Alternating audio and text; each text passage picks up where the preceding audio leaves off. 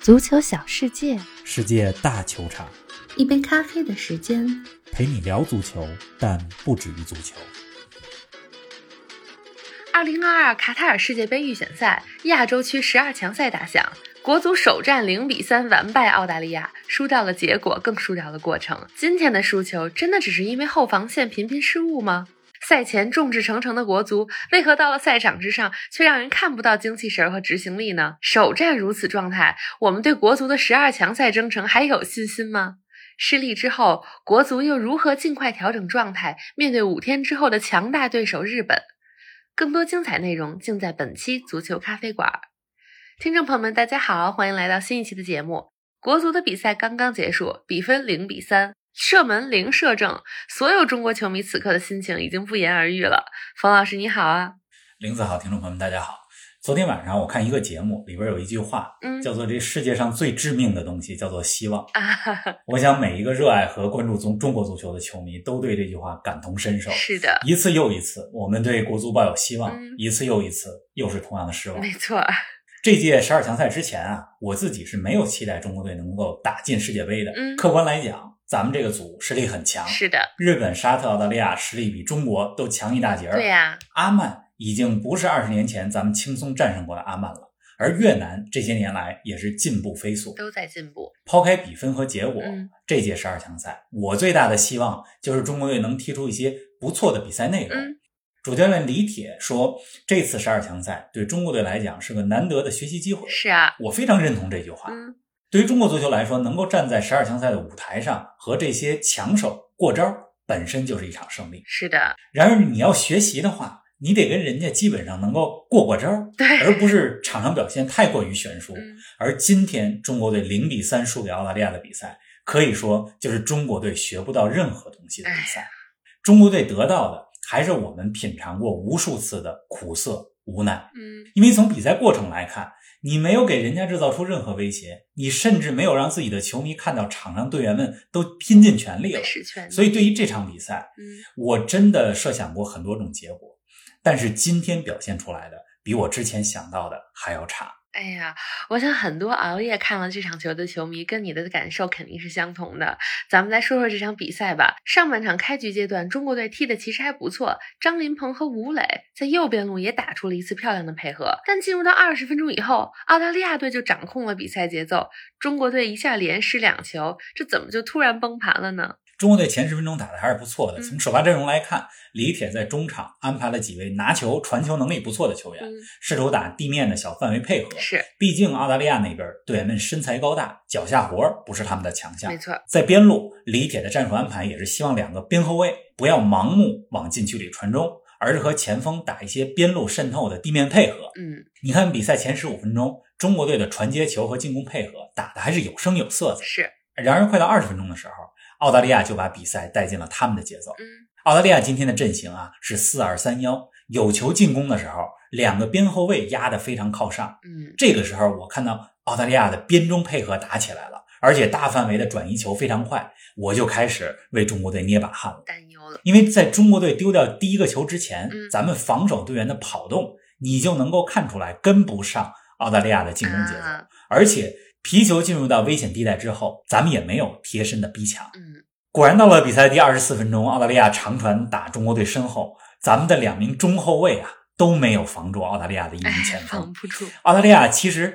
射门并没有处理好，被中国队门将严俊凌给扑出来了。嗯，这个时候中国队完全有机会把球给解围出去。是啊，然而后防线处理球不干净、不利落，让澳大利亚打进了第一个球。没过两分钟，澳大利亚进了第二个球，而且进攻方式和第一个球如出一辙。哎呀同样是一名前锋面对咱们的两名中后卫。这澳大利亚二比零领先之后，中国队就完全被打懵了。是啊，中后场传接球失误非常多，中场之前只丢两个球，我觉得已经很幸运了。哎，中场休息的时候，我看很多球迷在社交媒体上表达了对中国队中后卫的不满啊。下半场开始的时候，主教练李铁确实也做出了换人的调整，但是也没起到太大的作用啊。对啊，中场休息回来，李铁换下了状态不佳的于大宝，把王刚给换上来，嗯相当于把张琳芃放到了中后卫的位置上，让王刚打右后卫。这个战术调整啊，从战术上没有问题。嗯，同时呢，李铁用蒿俊闵换下了张稀哲，这个换人说明李铁看到了中国队在中场后腰位置上拿球能力上半场比较弱啊，有一定的空档，嗯，把经验丰富的蒿俊闵给换上来，希望他能在这个位置多拿拿球，串联一下咱们的防线和锋线之间。然而啊，下半场中国队的整体状态，尤其是中后场球员，依然非常低迷。嗯，我看着这个李铁在场边一直朝队员们喊，其实挺心疼李铁的，是啊，因为当你的球员在场上连最基本的动作都无法完成，状态非常差的时候，主教练没有什么可以做的。很无力啊。如果说上半场中国队还打了十几分钟的好球，丢球之后才陷入被动，那么整个下半场可以说中国队踢得毫无斗志，完全被澳大利亚队可以说是吊打。先说场上执行力，我相信李铁在中场休息的时候是做了布置，比如告诉球员们在中后场不要轻易丢球，是啊，中场要对咱们的两名中后卫身前的那个空当有所保护。然而，咱们的队员们做到了吗？完全没有。嗯，我还没有看完整的技术统计，从肉眼来看啊，中国队下半场在本方禁区附近拿到球以后的丢球，我觉得不下五六次，啊，这个次数很多了。是啊，而且澳大利亚拿球的时候，咱们的防守队员没有上前紧贴防守的这个动作，可以说中国队整场比赛的防守执行力或者说防守表现是非常业余的哎呀，甚至可以说是幼稚的。让人看笑话了。再来说说状态呢？状态和精神面貌，中国队这场比赛体能是有很大问题的。上半场二十分钟以后，基本上就跑不动了。是啊，这场比赛之前啊，中国队是差不多提前一周到卡塔尔多哈隔离集训，除了吴磊之外，全部队员都是从国内直飞到多哈。那澳大利亚那边的队员们呢，是结束了上周末的联赛之后，从全世界各地飞到卡塔尔，不到三四天的集中时间。嗯，但是你从场上今天的体能状态来看，中国队更像是刚刚到的，非常的疲惫。嗯，精神面貌方面，我们几乎看不到中国队队员们相互呼喊、相互鼓劲儿，也看不到那种每球必争的精气神儿。全场比赛，我好像只看到下半场王刚有一次在跟裁判争界外球的归属。嗯，我本来说这场比赛结束之后啊，甭管输赢，咱们跟大家聊聊中国队有什么场上的亮点。嗯，然而啊，这场比赛咱们连精气神儿和执行力都没有，还谈何战术呢？哎呀，哎，真的是让人有点失望啊。您正在收听的是《足球咖啡馆》，一杯咖啡的时间陪你聊足球，但不止于足球。欢迎您在各大音频平台关注我们的节目，同时欢迎关注冯老师的足球评论公众号“冯球必侃”，让我们一起聊球、砍球、追球。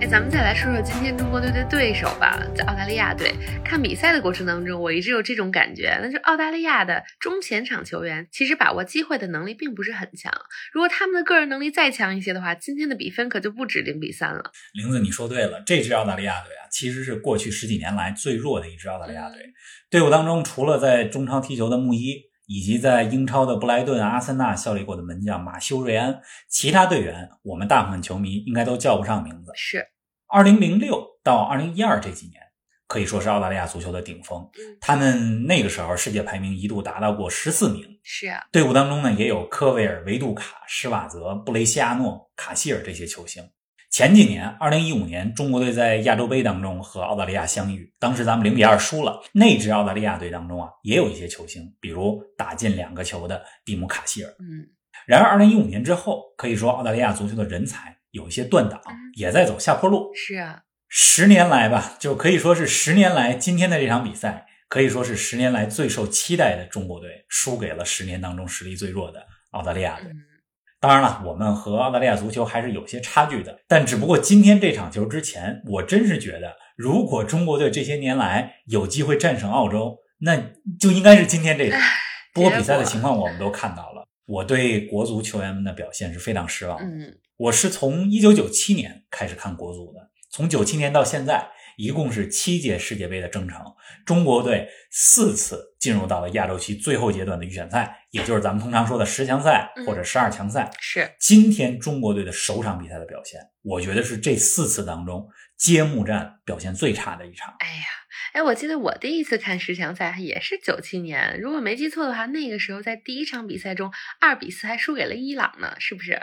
哎，对，日子我还记得，一九九七年的九月十三号，大连金州体育场那场比赛，中国队二比零领先嘛。范志毅上半场的点球，还有李明下半场一个非常漂亮的凌空抽射，让中国二比零。但是下半场最后三十分钟被伊朗队连进了四个球。是啊，那场比赛之前啊，中国球迷们都知道伊朗有三剑客阿里代伊、阿齐兹和巴盖里。但是那场比赛当中，我们认识了另外一位伊朗非常厉害的球员马达维加。嗯，他在那场比赛当中进了俩球，其中包括一脚三十五米开外的远射，直接打进了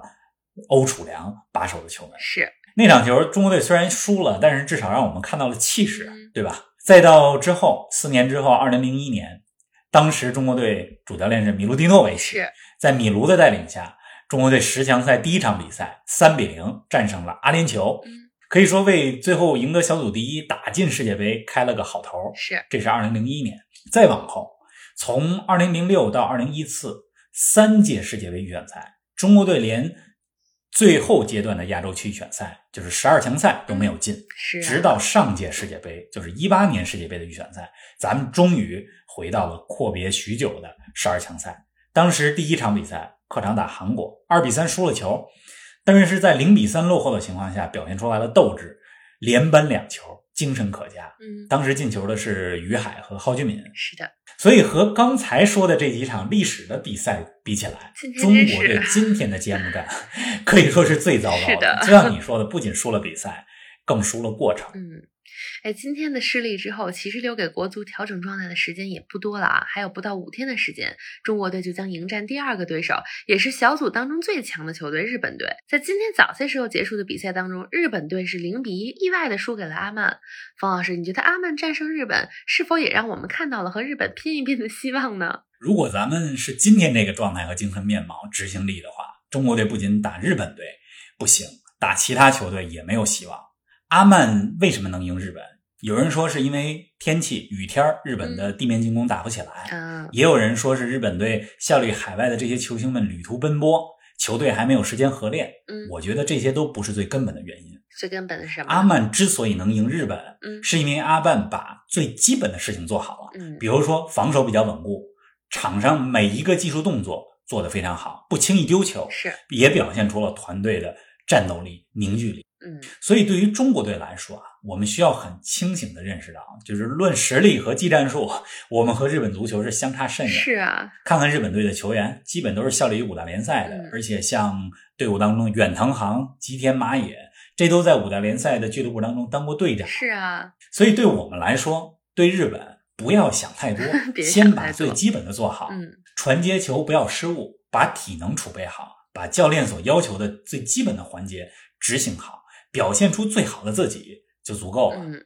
至于结果，咱们球迷们不会有太多苛是求，啊大家也都非常清楚现非在常明白中日足球的差距。没错，我们至少吧，我觉得不希望看到今天比赛的情况再次发生。嗯。总之啊，我觉得逆境当中吧，咱们还是继续支持国足。是啊，自己家的球队还是要支持。中国队和日本队的比赛时间呢是北京时间下周二九月七日晚上十一点，希望大家一如既往的支持国足，也希望国足小伙子们不要再让我们失望了。是的，从现在到下礼拜二啊，除了亚洲区预选赛之外，在欧洲、南美也有不少值得看的比赛，比如北京时间下礼拜一的凌晨，南美预选赛当中，嗯，巴西对阵阿根廷。哟， 这个梅西和内马尔这两个大巴黎的队友，这场比赛要为各自的国家而战。是啊，另外啊，昨天 C 罗刚刚打破了阿里代伊保持的国家队进球记录、啊，对的， c 罗为葡萄牙国家队攻进的个人进球数来到了一百一十一个。